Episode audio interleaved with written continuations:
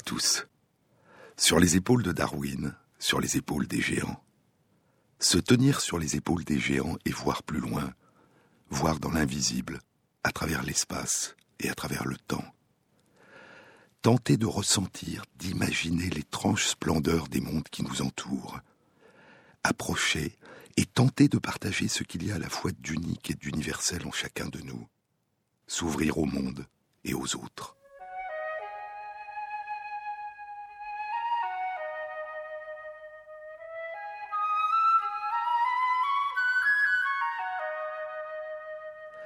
Comment découvrir la richesse, l'étrangeté, la singularité des mondes intérieurs qui nous semblent inaccessibles? Il y a les récits écrits par ceux qui les vivent, qui permettent d'entrevoir le fleuve de leur vie intérieure qui rejaillit sans cesse de sa source et s'écoule sans fin, irriguant des paysages que nous ne pouvions imaginer. Percevoir chez les autres ce qu'il y a de plus intime en chacun de nous. L'expérience de la vie, dit Georges Semproun dans l'écriture ou la vie, l'expérience de la vie que la vie fait d'elle-même, de soi-même en train de la vivre. Il n'y a pas dans la langue française, dit Semproun, de terme pour décrire cette expérience fondatrice, singulière, unique, privée et pourtant universelle, se sentir en train de vivre. Il y a des langues qui ont un mot pour décrire cette sorte d'expérience. En allemand, on dit Erlebnis en espagnol vivencia. Mais il n'y a pas de mot français pour saisir d'un seul trait la vie comme expérience d'elle-même. Il faut employer des périphrases ou alors utiliser le mot vécu qui est approximatif et contestable. C'est un mot fade. D'abord et surtout, c'est passif le vécu, et puis c'est au passé. Mais l'expérience de la vie que la vie fait d'elle-même, de soi-même en train de la vivre, poursuit Semprun, c'est actif, et c'est au présent, forcément. C'est-à-dire qu'elle se nourrit du passé pour se projeter dans l'avenir. Ce présent éternel, dit Paul Ricoeur, qui est le temps du fondamental, de l'essentiel. Mais c'est le récit, poursuit Ricoeur, qui donne un sens à l'existence. L'identité, dit-il, est une identité narrative car c'est le récit qui permet d'appréhender le temps, parce qu'il lui donne la dimension d'une expérience humaine. Sur les épaules de Darwin, Jean-Claude Amezen sur France Inter. Le récit rend le temps sensible, visible. Chacun construit son identité en se racontant, en refigurant son expérience, en devenant à la fois le lecteur et l'auteur de sa propre vie pour essayer de comprendre, de se comprendre. Il y a des événements, dit Sirius Tfed dans La femme qui tremble. Il y a des événements, et nous les tissons dans une narration qui produit une forme de sens. La signification, le sens, est quelque chose que nous trouvons, que nous inventons. Il n'est jamais complet, il y a des trous. Il y a beaucoup de choses en nous que nous ne contrôlons pas, et qui ne dépendent pas de notre volonté.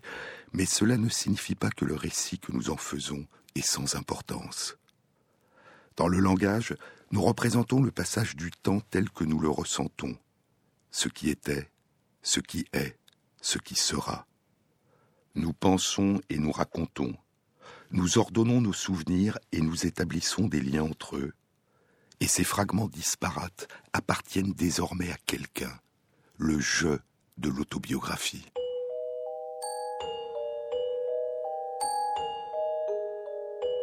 Le monde remémoré, raconté, est un monde interprété, et c'est cette interprétation qui lui donne son sens. Ce que nous vivons en nous souvenant, en le racontant, en le reconstituant, en le réinventant, nous en devenons l'auteur. Et qu'il s'agisse d'un récit, de la mémoire, de la fiction, raconter, lire, écrire, nous fait découvrir un réel inédit. Nous apprenons à habiter, dit Ricoeur, des mondes étrangers à nous-mêmes. Nous explorons la dimension de contingence du monde réel. Nous ouvrons le monde des possibles et nous faisons l'expérience de la liberté. En modifiant le monde tel que nous le percevons, nous pouvons découvrir de nouveaux mondes et de nouvelles façons d'agir dans le monde.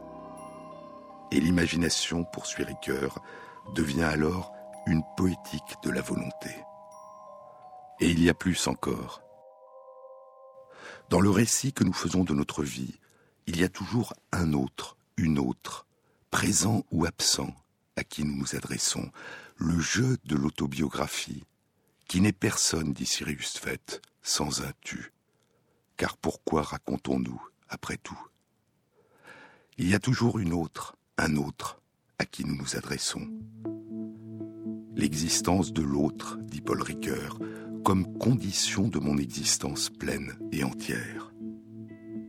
Rien ne nous vient que de nous, dit Ève Ricard dans Une étoile qui danse sur le chaos. L'autre m'est nécessaire pour recevoir. Je suis nécessaire à l'autre pour qu'il donne. S'ouvrir au monde et aux autres. Comment découvrir l'étrangeté, la singularité et la richesse des différentes façons de vivre le monde, de se vivre et de vivre nos relations aux autres? Il y a la fulgurance de la poésie. Il y a la fiction, les romans. Il y a les récits. Et parmi ces récits, il y a ceux dont je vous ai déjà parlé, les extraordinaires récits du neurologue et écrivain Oliver Sacks. Emplis d'humanité, emplis de son envie de comprendre, de soigner, d'accompagner, de partager, de s'émerveiller.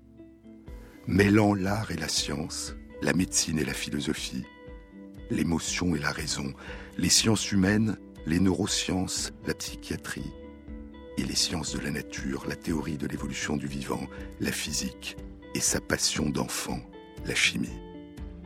Des récits qui remontent le temps à travers des siècles d'histoire, de questionnements, de recherches de découvertes. La profondeur de temps de l'histoire pour ancrer le présent dans une continuité, dans un récit. Des livres qui permettent non seulement de comprendre, mais aussi de ressentir.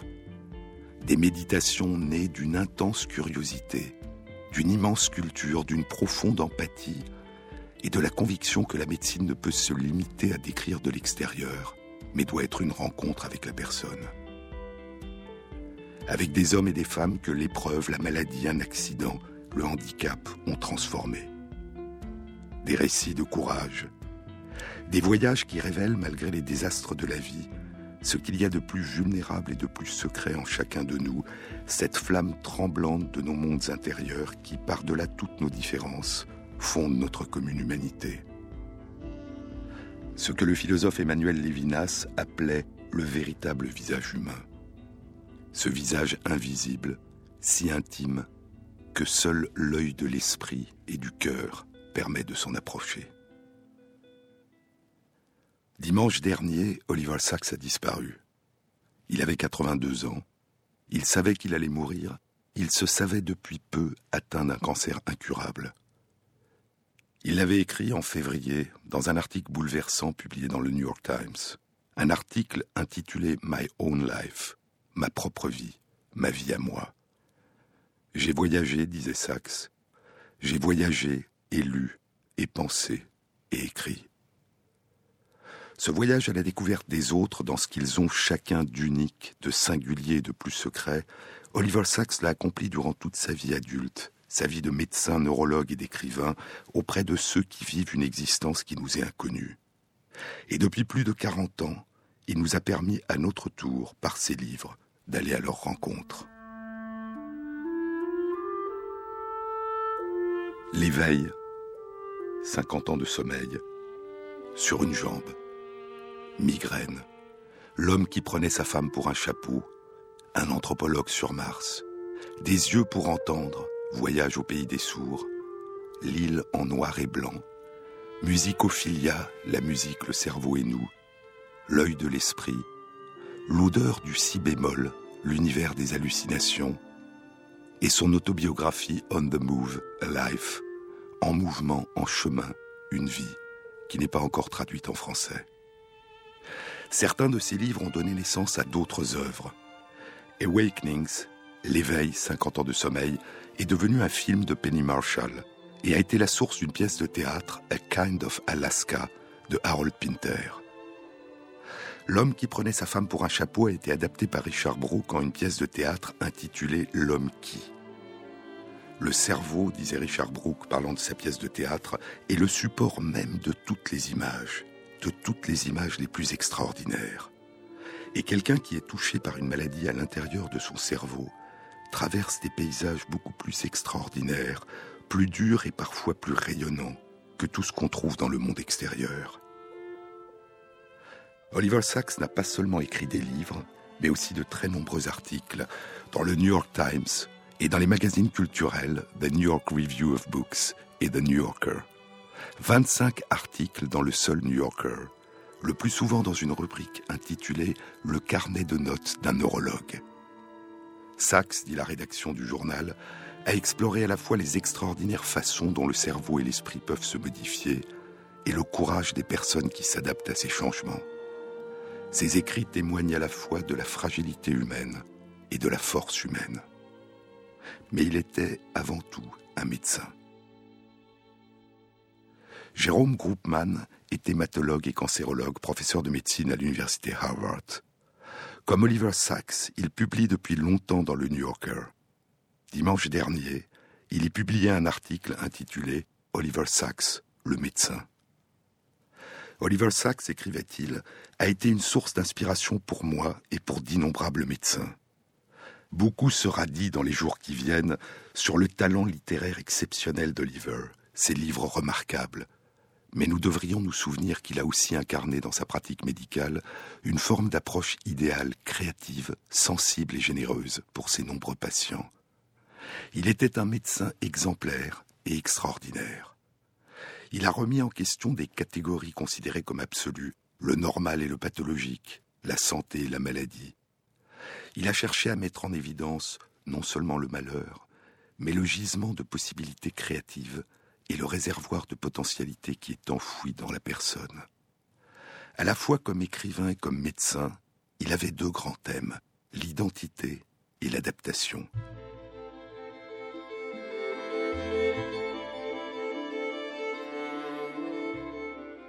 La maladie, expliquait-il, ne doit pas nous dérober notre moi essentiel. Et c'était une attitude dont il a donné l'exemple quand dans les derniers mois qui lui restaient à vivre, il a continué à écrire des articles remarquables alors que le cancer commençait à saper ses forces et à le submerger. Il insistait aussi sur notre capacité d'adaptation et sur le fait qu'on ne peut pas prédire la capacité d'une personne de s'adapter à un handicap. Il prenait en compte la singularité de chaque patient et le caractère intrinsèquement incertain de l'évolution de toute maladie. Sachs, poursuit Jérôme Groupman, faisait réapparaître la personne de dessous la couverture obscure des statistiques. Il réhabilita dans ses écrits une forme particulière d'approche clinique qui avait été largement abandonnée, l'approche d'une seule personne dans le contexte de sa vie. Il insistait sur le fait que deux patients ne sont jamais identiques. Sachs faisait des visites à domicile, non seulement en Californie et à New York où il exerçait, mais beaucoup plus largement. Il allait dans une région rurale du Canada rendre visite au docteur Bennett, un chirurgien atteint d'un syndrome de Tourette. Il accompagnait l'artiste avec autisme Stephen Wiltshire en tournée à travers l'Europe. Durant ces visites, il pratiquait ce qu'on pourrait appeler une médecine de l'amitié, témoignant un intérêt et un respect véritable à des gens qui étaient souvent mis à l'écart ou rejetés. C'était son approche thérapeutique chaque fois que la neurologie était dépourvue de médicaments ou de toute autre possibilité d'intervention. Cela ne signifie pas que Sachs était indifférent ou opposé aux avancées de la science et de la technique. Il était un lecteur avide des revues scientifiques, fasciné par les avancées de l'imagerie cérébrale qui permettaient d'explorer le cerveau en train de fonctionner. Il a entretenu un dialogue avec des chercheurs en neurosciences, dont des prix Nobel, sur la nature de la conscience, leur apportant ce qui leur manquait, les intuitions d'un naturaliste, d'un travailleur de terrain. Sachs incarnait aussi, poursuit Groupman, une qualité que peuvent perdre les personnes lorsqu'elles deviennent célèbres, une générosité d'esprit sans limite. J'ai grandi dans une maison emplie de médecins et de discussions médicales, écrit Oliver Sacks dans L'œil de l'esprit. Mon père et mes grands frères étaient médecins généralistes, et ma mère était chirurgienne. Beaucoup de conversations à table durant le dîner concernait inévitablement la médecine, mais la discussion ne portait jamais seulement sur des cas. Un patient, une patiente pouvait présenter telle ou telle maladie, mais dans les conversations de mes parents, les cas devenaient des biographies, des histoires de personnes en train de vivre une maladie ou une blessure, un stress ou un revers de fortune. Peut-être était-il inévitable que je devienne moi-même à la fois un médecin et un conteur. Sur les épaules de Darwin, sur France Inter. Pensées impures sur fond d'azur, pensées mortelles sur fond de ciel, au fond du bassin, final scene, son corps m'entraîne au fond de la piscine.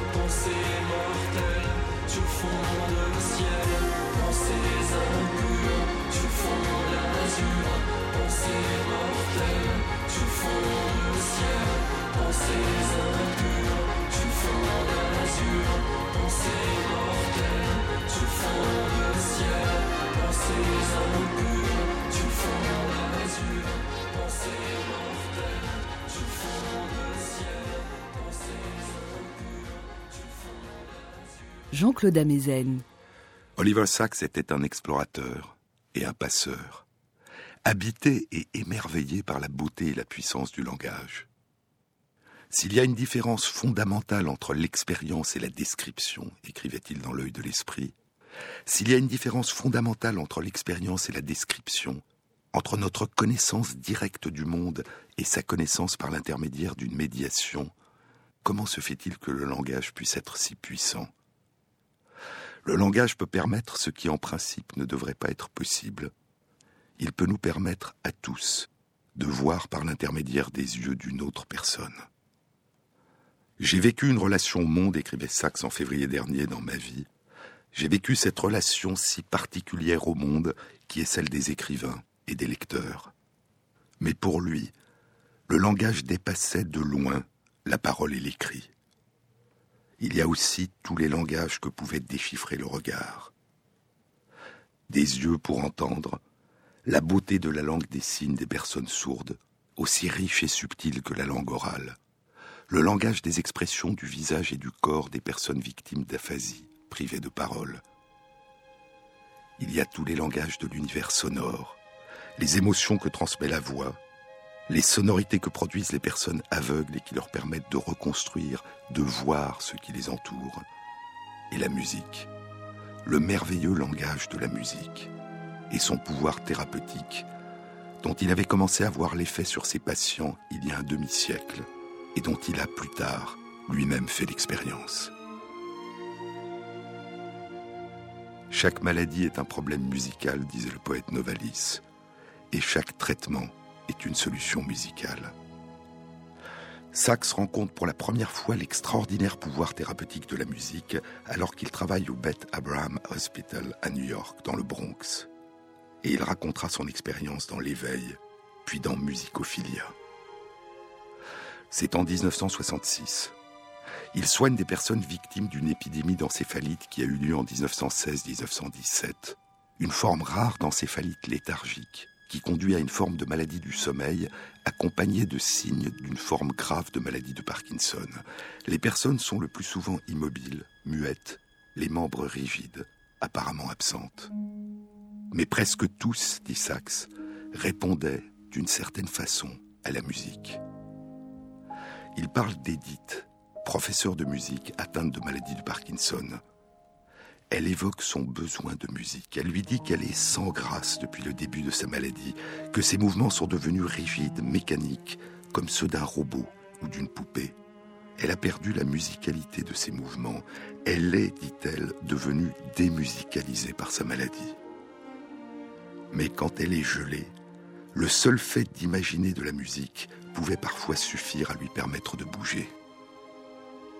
Quand elle se sent rigide, privée de l'idée même de mouvement, dit-elle, les chants, les mélodies que je connais depuis des années, le genre de musique sur laquelle j'adorais danser me redonne soudain le mouvement et un sentiment de réalité. Elle peut alors, dit-elle, danser hors du cadre et bouger librement, avec grâce.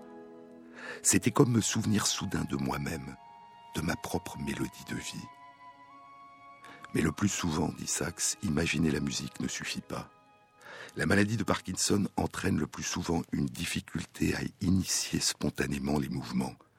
Une partie de ce lien habituellement spontané, automatique, entre intention et mouvement est altérée.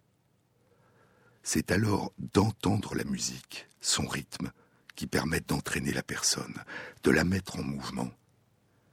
Mais l'effet de la musique ne dure qu'aussi longtemps que la musique. Tu es la musique, dit le poète T.S. Eliot, tant que dure la musique. Mais Oliver Sacks ajoute qu'il n'y a pas que la musique. Il y a aussi le pouvoir du toucher.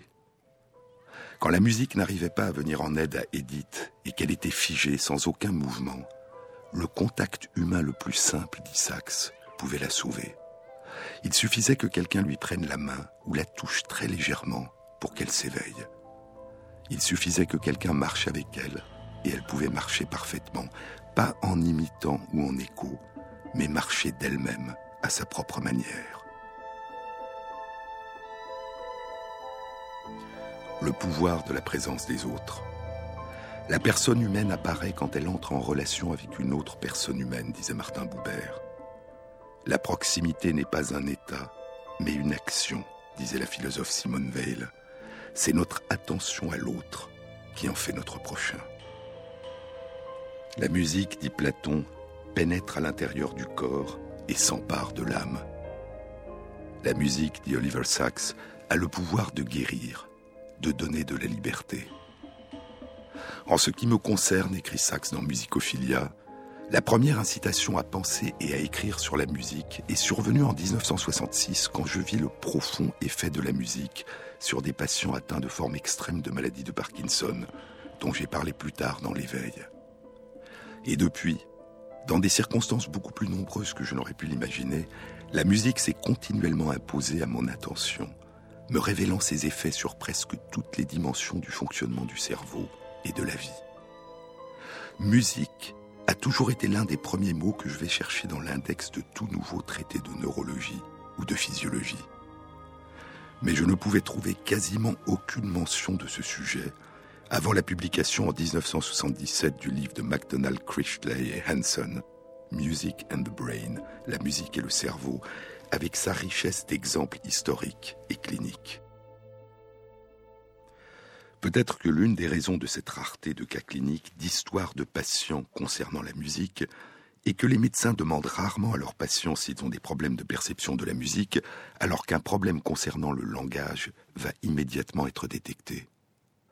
Une autre raison de ce désintérêt est que les neurologues aiment non seulement décrire, mais aussi trouver des explications, découvrir des mécanismes, et il n'existait quasiment pas de neurosciences de la musique avant les années 1980. Cela a complètement changé durant les 20 dernières années, avec les nouvelles technologies qui nous permettent de voir les activités du cerveau pendant que des personnes écoutent, imaginent ou même composent de la musique. Il existe maintenant une quantité considérable de travaux sur les activités du cerveau qui sous-tendent la perception de la musique et sur les dérèglements complexes et souvent étranges qui peuvent les affecter. Ces nouvelles visions issues des neurosciences sont extraordinairement fascinantes. Mais il y a toujours le danger que l'art simple de l'observation se perde, que l'observation clinique de la personne soit considérée comme inutile ou devienne superficielle, et que la richesse du contexte humain soit ignorée. À l'évidence, ces deux approches sont nécessaires. Marier les observations et les descriptions à l'ancienne et les technologies les plus récentes, et j'ai essayé d'incorporer ces deux approches dans ce livre, dit Oliver Sacks. Mais par-dessus tout, j'ai essayé d'écouter mes patients, d'imaginer et de partager leurs expériences, et ce sont eux qui constituent le cœur de ce livre. La musique, dit Sachs, peut non seulement aider des personnes atteintes de maladie de Parkinson, mais aussi des personnes atteintes d'aphasie, une perte de la capacité de parler après une atteinte des aires de la parole dans le cerveau. La personne qui n'arrive plus à parler peut garder la capacité de chanter, de dire les paroles d'une chanson en la chantant. Et elle découvre alors soudain qu'elle n'a pas perdu les mots. Elle révèle aux autres qu'elle n'a pas perdu les mots. Ils sont demeurés quelque part en elle, et la musique lui permet de les mobiliser. Le travail avec l'orthophoniste peut progressivement permettre de retrouver certaines de ces capacités qui semblaient perdues, et peut même parfois permettre de désenclaver les mots des paroles des chansons et de les utiliser sans chanter. Mais contrairement à l'effet de la musique dans la maladie de Parkinson, où la musique seule peut suffire, ici, dit Sachs, la relation au thérapeute, à l'orthophoniste, est essentielle. Parce que retrouver le langage, c'est s'inscrire dans un dialogue, dans une relation humaine, dans une interaction, dans une communication. Et c'est dans le cadre de cette relation que la chanson peut permettre de retrouver les mots.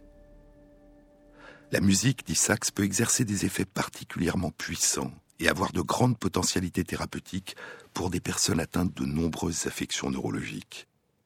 Certaines de ces personnes sont victimes d'accidents vasculaires cérébrales, d'autres sont atteintes de maladies d'Alzheimer. Il suffit, dit Sachs, de voir un groupe de personnes atteintes de maladies d'Alzheimer qui entendent une musique et qui se mettent à chanter ensemble, qui deviennent attentives, qui semblent redevenir vivantes pour s'apercevoir que leur moi n'a jamais disparu. J'ai vu, poursuit Sachs, des personnes atteintes de formes profondes de maladie d'Alzheimer pleurer ou trembler pendant qu'elles écoutaient une musique qu'elles n'avaient jamais entendue auparavant et je pense qu'elles peuvent ressentir l'ensemble du registre des émotions et des sentiments que le reste d'entre nous peut ressentir. Et que la maladie, au moins durant ces périodes, ne constitue pas un obstacle à la profondeur et à l'amplitude des émotions. Une fois que l'on a vu de telles réponses à la musique, on sait qu'il persiste toujours un soi, un moi, qui peut être convoqué, même si la musique, et parfois seule la musique, peut le faire. Pour ces personnes, poursuit Sachs, la musique n'est pas un luxe, mais une nécessité. Et elle peut exercer un très grand pouvoir et restaurer ces personnes à elles-mêmes et aux autres, au moins pour un temps. Faire émerger ce que Virginia Woolf appelait ces moments of being, ces moments d'être, ces petits miracles quotidiens, ces allumettes soudain frottées dans le noir, disait-elle, qui font jaillir la lumière.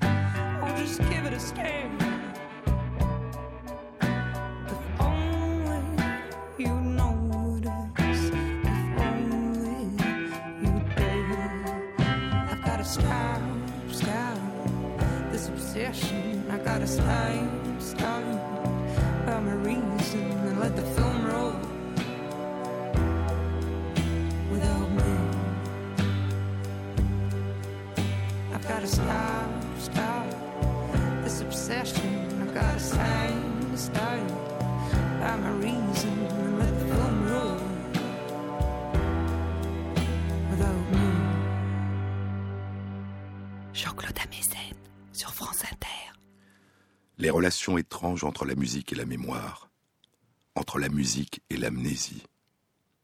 Dans Musicophilia, Oliver Sacks raconte l'histoire tragique d'un homme qui a perdu une part essentielle de sa mémoire, la part consciente. Il est toujours capable de réaliser des apprentissages, comme par exemple apprendre à jouer d'un nouvel instrument de musique, mais il ne peut pas se souvenir qu'il l'a appris. Il a en permanence l'impression qu'il vient de s'éveiller. Il ne cesse de s'éveiller d'un sommeil sans passé. Il ne se souvient pas du fait qu'il a déjà été éveillé, conscient, auparavant. Il est sans cesse conscient pour la première fois, sauf quand il joue de la musique. Alors il est pleinement lui-même, pleinement conscient de lui-même, pleinement vivant. Il ne s'agit pas, dit d'un souvenir du passé. La musique lui permet de ressentir et de s'approprier la plénitude de l'écoulement continu du présent, du maintenant, qui lui permet de traverser l'abîme, de demeurer conscient. Et cela n'est possible que lorsqu'il est entièrement immergé dans l'interprétation d'un morceau de musique.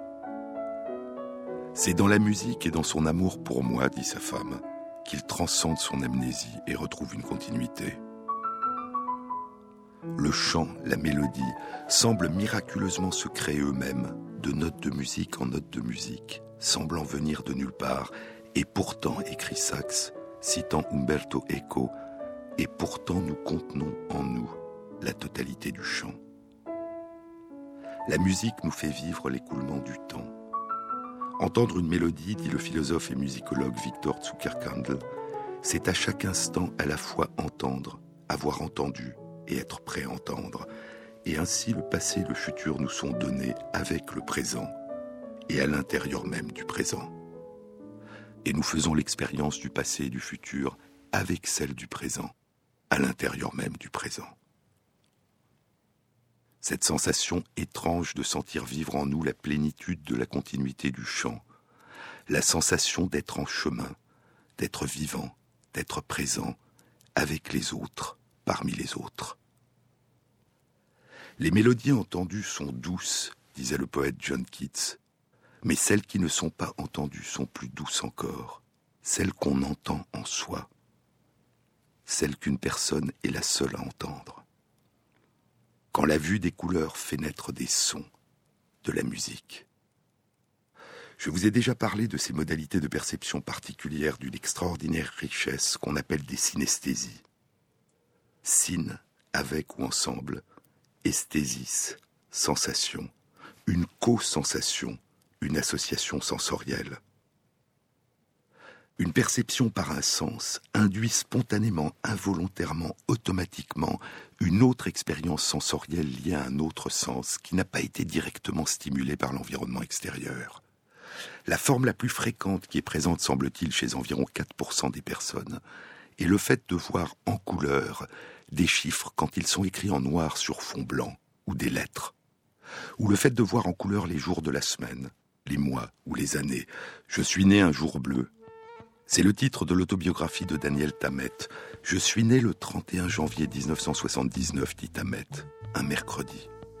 Je sais que c'est un mercredi parce que la date est bleue dans mon esprit, et les mercredis sont toujours bleus, comme le nombre 9, ou le son des voix bruyantes en train de se disputer. Pour certaines personnes, un même chiffre ou une même lettre peut apparaître comme une mosaïque de couleurs. La lettre M majuscule, par exemple, avec les deux barres verticales en vert, et le V central qui relie les deux barres verticales vertes, le V central en rouge. Les couleurs peuvent aussi parfois changer à mesure que la lettre est tracée à l'encre noire sur le papier.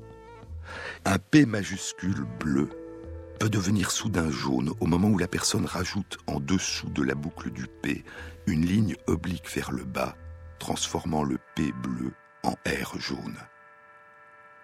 Oliver Sacks dit qu'il est très difficile de décrire l'impression que ressent une personne qui perçoit des synesthésies. Cette sensation est tellement naturelle pour les personnes qui la vivent que de leur demander quelle impression cela leur fait serait, dit-il, comme leur demander quelle impression cela vous fait d'être vous. Les sons peuvent avoir des couleurs. Certaines personnes, poursuit Sachs, un nombre étonnamment grand de personnes, voient des couleurs ou sentent un goût ou une odeur ou ressentent diverses sensations pendant qu'elles écoutent de la musique, et de telles synesthésies devraient être considérées comme un don plutôt que comme un symptôme. Le compositeur Olivier Messiaen décrivait ainsi le deuxième mouvement de son quatuor pour la fin des temps, des cascades douces d'accords bleus et mauves, or et vert et violet orange, bleu orange, le tout dominé par des grilles d'acier.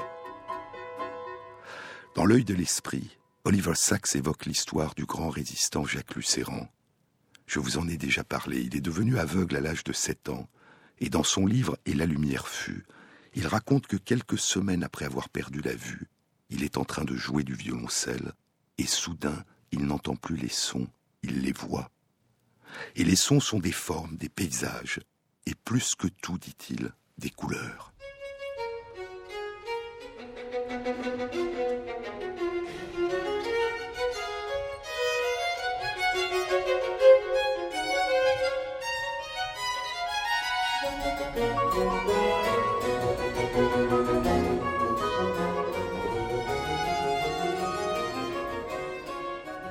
Au concert, pour moi, écrit-il, l'orchestre était comme un peintre. Il me submergeait avec les couleurs de l'arc-en-ciel. Si le violon jouait, j'étais soudain empli d'or et de feu et d'un rouge si vif que je ne pouvais plus me rappeler l'avoir vu sur aucun objet.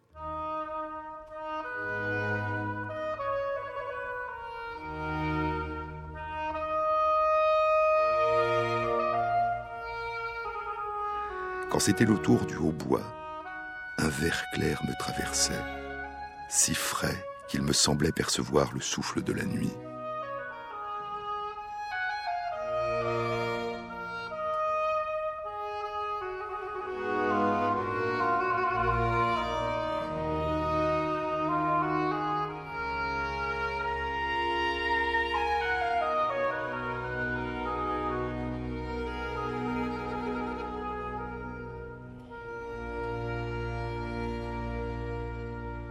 Dans Musicophilia, Sachs nous parle aussi d'un compositeur de musique qui, à l'âge de 5 ans, a commencé à composer et à avoir une professeure de piano.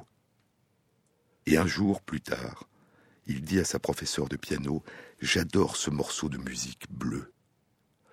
Et la professeure lui dit Bleu. Oui, dit-il, ce morceau en Ré majeur, Ré majeur, c'est bleu. Et la professeure de piano lui dit Pas pour moi. Et le compositeur dira à Oliver Sacks qu'il ne comprenait pas. Il pensait que chacun voyait des couleurs associées à des tonalités, et il se demandait si les autres n'avaient pas une forme de cécité. Les sons peuvent avoir des couleurs, et les couleurs peuvent avoir des sonorités. Dans Un anthropologue sur Mars, Oliver Sacks raconte l'histoire d'un peintre qui est devenu soudainement achromatopsique, aveugle aux couleurs, à la suite d'un accident cérébral. Il voit tout désormais dans des tons gris, très variés, mais sans couleur. Mais ce qui le désole le plus, c'est que avant, pour lui, les couleurs avaient une musique. Et depuis qu'il a perdu la vision des couleurs, les objets autour de lui sont devenus muets. Ils ne chantent plus. Parfois, des associations, des correspondances que nous avons apprises durant la toute petite enfance peuvent survivre de manière très précise après que l'un de nos sens a disparu. Dans son livre Sing Voices, Voir des voix, traduit par des yeux pour entendre, Oliver Sacks parle du poète et romancier David Wright, qui est devenu sourd à l'âge de 7 ans. David Wright évoque ces voix fantômes qu'il entend quand on lui parle, à condition qu'il puisse voir les mouvements des lèvres et du visage, et il dit aussi qu'il entend le souffle du vent quand il voit des arbres ou des branches que le vent fait bouger. Il appelle cela la musique des yeux.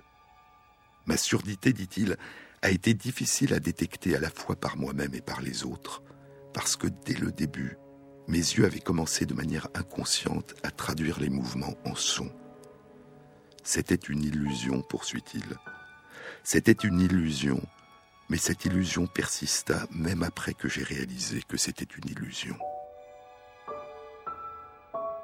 Pour lui et pour d'autres personnes qui, comme lui, sont devenues sourdes après l'acquisition du langage oral, le monde peut demeurer empli de sons, même si ces sonorités sont imaginaires. Cette synesthésie est la survivance inconsciente d'un apprentissage, d'un souvenir, qui fait désormais partie intégrante de la construction de la réalité. Dans l'œil de l'esprit, Sachs évoque Amy, une patiente qui était devenue sourde à l'âge de 9 ans et qui lisait si bien sur les lèvres que j'oubliais souvent, dit Sachs, qu'elle était sourde. Un jour, alors que je me détournais distraitement d'elle pendant que je lui parlais, elle me dit brutalement Je ne peux plus t'entendre. Je lui dis Tu veux dire que tu ne peux plus me voir? Elle répond Tu peux appeler cela voir, mais moi je le ressens comme entendre. Amy, poursuit Saxe, bien que n'entendant rien, continuait à reconstruire dans son esprit le son des paroles à partir du mouvement des lèvres de la personne qui lui parlait.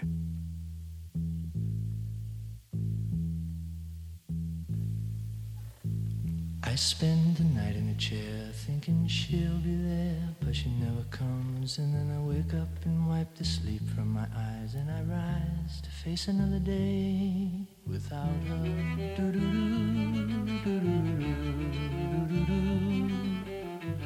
It's just no good anymore walk through the door of an empty room and then you go inside and set a table for one. It's no fun when you spend a day without her. Do-do-do, do-do-do-do, do-do-do.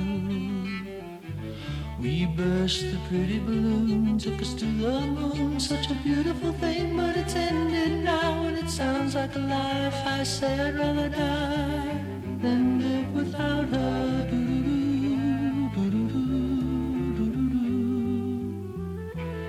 Love is a beautiful thing when it knows how to swing and it grooves like a clock. But the hands on the clock tell the lovers to part, and it's breaking my heart to have to spend another day without her. Do-do-do, do-do-do-do.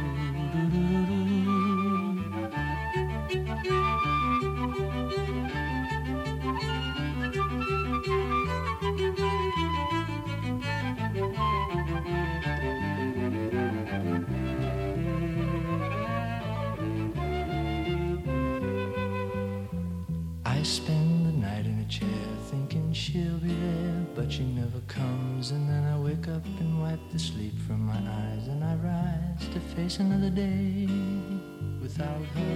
Do-do-do, do-do-do-do.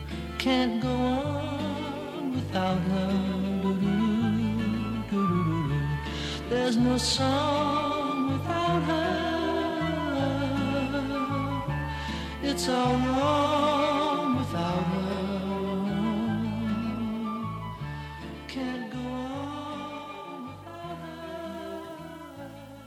Inter, sur les épaules de Darwin, Jean-Claude Amezen. L'esprit et le corps sont une même chose, vus sous deux angles différents, disait Spinoza. L'incarnation, dit Oliver Sacks dans L'odeur du si bémol, l'univers des hallucinations, l'incarnation, le fait que nous habitions notre corps, nous semble être la chose la plus certaine qui soit dans le monde, nous semble être le seul fait irréfutable dans ce monde. Nous nous représentons nous-mêmes comme étant dans notre corps. Et nous nous représentons notre corps comme nous appartenant et nous appartenant à nous seuls. Et c'est pour cette raison que nous voyons le monde à travers nos yeux, que nous marchons avec nos jambes, que nous serrons les mains des autres avec notre main, et que nous avons le sentiment que notre conscience est logée dans notre tête. Pourtant, cette évidence de ne faire qu'un avec notre corps, cette certitude fondée sur ce que nous avons ressenti, connu, vécu durant toute notre existence, peut parfois, soudain, s'effacer, voler en éclats. Et nous pouvons alors vivre la sensation étrange d'être en dehors de notre corps, d'être ailleurs, en train de regarder de loin notre corps, une sensation qu'on appelle en anglais an out-of-body experience, une sensation de sortie hors de son corps. Ces expériences de sortie hors de son corps peuvent survenir chez des personnes plongées dans une profonde méditation. Mais elles peuvent aussi surgir chez des personnes dont certaines régions du cerveau sont soudain stimulées par une crise d'épilepsie ou par une migraine, ou lorsque le cerveau ne reçoit plus assez de sang, en cas d'arrêt cardiaque, d'hémorragie importante ou dans des états de choc. La personne a l'impression de ne plus être dans son corps, poursuit Sachs, mais au dehors. Et le plus souvent, elle a la sensation de se regarder à partir d'un point de vue situé à deux ou trois mètres au-dessus de son corps. Et les personnes qui ont eu une telle expérience décrivent des sensations telles que flotter dans l'air ou voler. Ces sensations peuvent inspirer de la peur ou de la joie ou une impression de détachement, mais elles sont habituellement décrites comme intensément vraies, intensément réelles. Parfois, cette sensation de sortie hors de son corps peut survenir chez des personnes en train de vivre une near-death experience, une sensation de mort imminente. Et parfois aussi, de telles expériences peuvent causer une profonde transformation de la personne. Dans Musicophilia, Sachs raconte l'histoire extraordinaire qu'a vécue un chirurgien orthopédique, Anthony Sicoria. Tony Sicoria a 42 ans.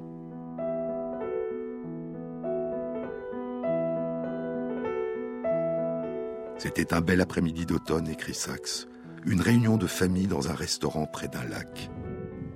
Il faisait beau, un peu de vent, et il remarqua quelques nuages d'orage au loin qui annonçaient la pluie. Il sortit du restaurant pour appeler sa mère d'une cabine téléphonique. Cela se passait en 1994, avant l'époque des téléphones portables. Il se souvient toujours de chaque seconde de ce qui s'est alors produit. J'étais en train de parler à ma mère, dit Sicoria. Il y avait un peu de pluie, le tonnerre au loin. Puis ma mère raccrocha.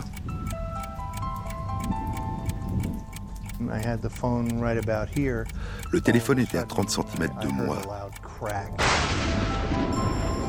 quand je fus frappé par la foudre. Je me souviens d'un flash de lumière surgissant du téléphone. Il me frappa au visage.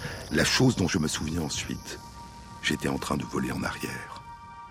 Puis, et il sembla hésiter avant de me dire cela, puis j'étais soudain en train de voler en sens inverse, vers l'avant. Surpris, j'ai regardé autour de moi. J'ai vu mon propre corps sur le sol et je me suis dit Oh shit, I'm dead. Oh merde, je suis mort. J'ai vu des personnes s'approcher de mon corps. J'ai vu une femme, elle était en train d'attendre pour téléphoner juste derrière moi. J'ai vu cette femme se placer au-dessus de mon corps et me faire un massage cardiaque. Je montais les escaliers en flottant dans l'air. Ma conscience m'accompagnait. J'ai vu mes enfants, et réaliser que tout se passerait bien pour eux. Alors j'étais entouré d'une lumière bleuâtre et une sensation de bien-être et de paix s'est emparée de moi. Une pure pensée, une pure extase. Il y avait la vitesse et l'accélération, et soudain, alors que je me disais c'est la sensation la plus merveilleuse que j'ai jamais eue, soudain, j'étais de retour. Tout cela, dit Sachs, n'a pas dû durer plus d'une trentaine de secondes à partir du moment où il a été frappé par la foudre. Et le docteur Sicoria sut qu'il était de retour dans son corps parce qu'il a ressenti une douleur, ses brûlures lui faisaient mal, et il a réalisé, dit-il, que seuls les corps ressentent de la douleur. Il se rétablit. Mais soudain, six à sept semaines après avoir été frappé par la foudre, apparaît, dit-il, un insatiable désir d'écouter de la musique de piano. Il achète des disques, court les concerts, achète des partitions, apprend à déchiffrer la musique, achète un piano, joue durant la nuit et quand il revient de son travail. Puis il se met à composer des morceaux pour piano. Il compose des sonates, la sonate de la foudre. Il entend de la musique.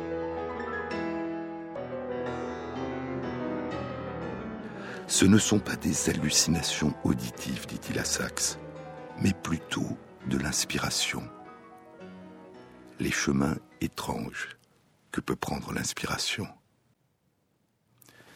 Ma génération est sur le départ, écrivait Oliver Sacks il y a six mois. Et chaque mort, je l'ai ressenti comme une déchirure, comme un arrachement d'une part de moi-même. Il n'y aura personne de semblable à nous quand nous aurons disparu. Mais il est vrai qu'il n'y a aucune personne qui ressemble à une autre, jamais. Quand les gens meurent, ils ne peuvent être remplacés. Ils laissent des trous qui ne peuvent être remplis parce que c'est le destin, le destin génétique et le destin neurologique de chaque être humain d'être un individu unique, de trouver son chemin, de vivre sa propre vie et de mourir sa propre mort.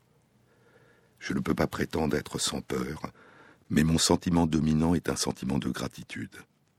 J'ai aimé et été aimé. J'ai reçu beaucoup et j'ai donné en retour. J'ai lu et voyagé, et pensé et écrit. J'ai eu une relation au monde, cette relation spéciale au monde qui est celle des écrivains et des lecteurs. Plus que tout, j'ai été un être doué de sensibilité, un animal pensant sur cette belle planète, et ceci en soi a été un énorme privilège et une extraordinaire aventure. Cela ne signifie pas que j'en ai fini avec la vie, disait encore Saxe. Au contraire, je me sens intensément en vie. Il a été, pour reprendre les mots de Paul Ricoeur, vivant, pleinement vivant jusqu'à la mort.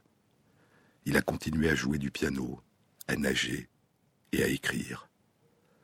Et il reste présent pour nous dans son œuvre, qu'il a poursuivie jusqu'à la fin.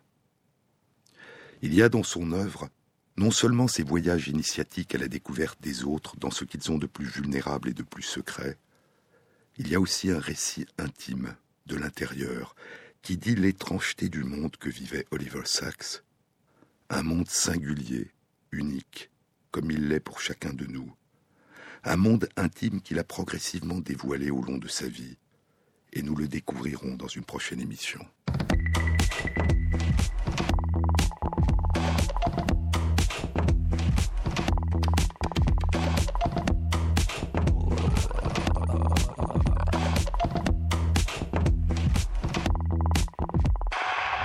Cette émission a été réalisée par Christophe Imbert, avec à la prise de son Bruno Poncelet, au mixage Alice Berger et Jean-Baptiste Audibert pour la programmation des chansons. Et merci à Christophe Magère pour la mise en ligne des articles scientifiques et des livres dont je vous ai parlé sur la page de l'émission Sur les épaules de Darwin sur le site franceinter.fr.